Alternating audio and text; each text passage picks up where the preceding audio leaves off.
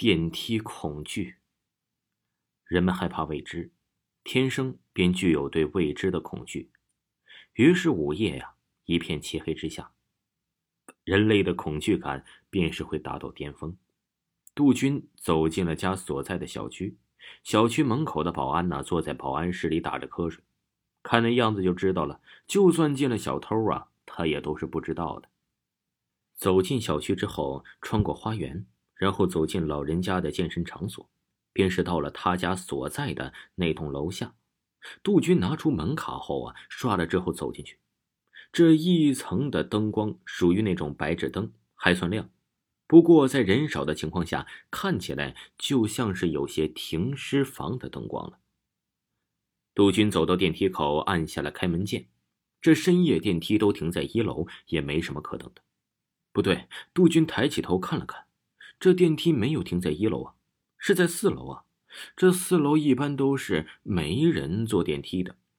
杜军想了想，这大半夜的有很多奇怪的事儿啊，还是躲开吧。于是他转身进了另外一个电梯。进入电梯的前一瞬间，那个四楼下来的电梯打开了。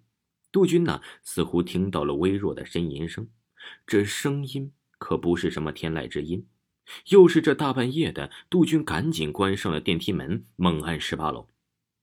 电梯向上快速的前进着，然而到了四楼的时候，电梯却是突然停下了，而门也没有打开。杜军心一急，应该不会吧？想到这，杜军呢就退到了角落里，背靠着电梯。片刻之后，电梯又开始正常的运行了。到了十八楼，杜军走出电梯，快速的冲到自己家门前。把门打开，走了进去，然后把门反锁。这一个人住啊，神经本就有些紧张，又经常加班，大半夜回家，没想到今晚啊，还真就遇上了这种事情。杜军深吸了一口气，先把鞋子换上，走到冰箱前，拿出了一瓶酒，坐在沙发上看着电视喝了起来。这第二天早晨呢，杜军从朦胧中醒来，昨晚他没关窗户，这一大早的就听见了下面的吵闹声。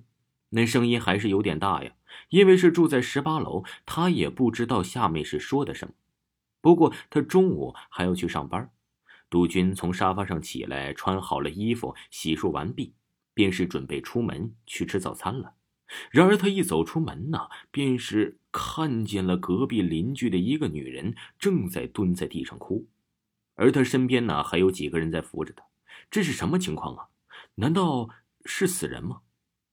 杜军想了想，反正和这人不熟，这多一事啊不如少一事，便是走进了电梯，按下了一楼的键子。在电梯里，杜军觉得有些不对劲，后背有些发毛，感觉好像是一股冷风在吹着自己一样。不过呀，这是白天，杜军可没有表现的和昨天晚上一样。然而电梯并没有直接到一楼，而是到了四楼之后停下了。杜军呢，也算是有点好奇心的人。毕竟昨晚上的事情也吓了他一跳，于是他走出电梯看了看，四楼啊空荡荡的，和十八楼电梯走廊没有多大的区别，什么东西都没有。杜军叹了口气，看来啊是自己多虑了。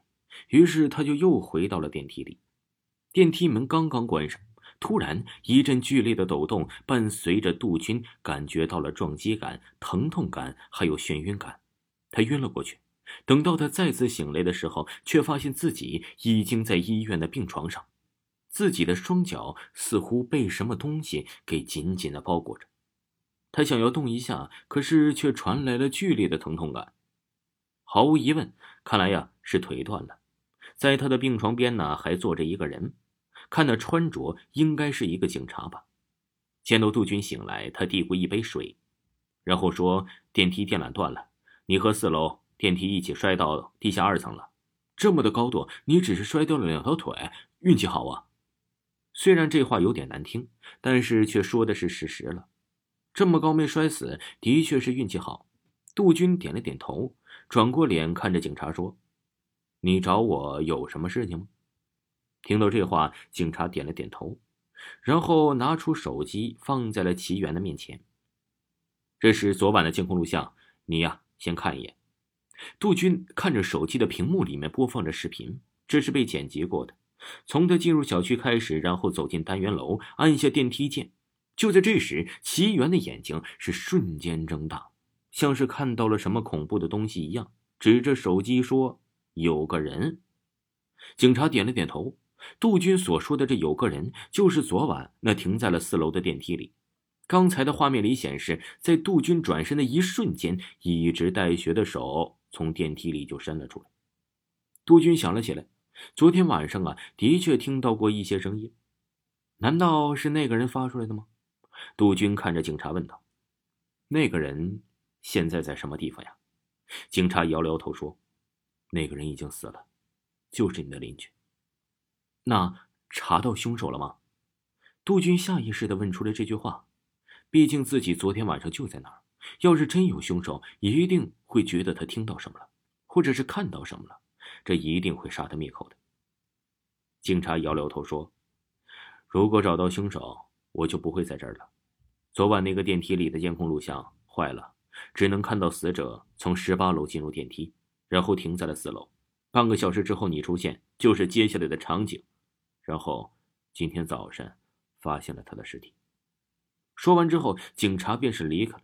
杜军坐在床上若有所思。监控器刚好坏了，然后那人当时进去还没有死。既然电梯可以打开，为什么他没有打开，也没有呼救呢？越想越不对劲儿。杜军想要站起来回家，可是脚断了，他根本不能站起来。外面天色也暗了下来，于是杜军呢就放弃了那个想法。过了一会儿，护士来上完药之后，为杜军吃了药就走了。这病房啊是个双人的病床，不过隔壁没有病人，于是看着这病房就有些空荡荡的。杜军拿起遥控器，先把电视打开。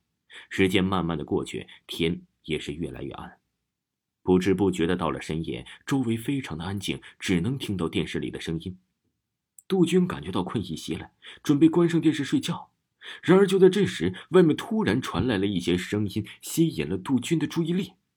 像是有人在外面的走廊上行走。杜军仔细的听着，好像还拖着什么东西，越来越近，越来越近。杜军的房门被一脚踹开了。病房内有灯，外面的走廊也有灯，可是杜军看向门外，却什么也没有。你是在找我吗？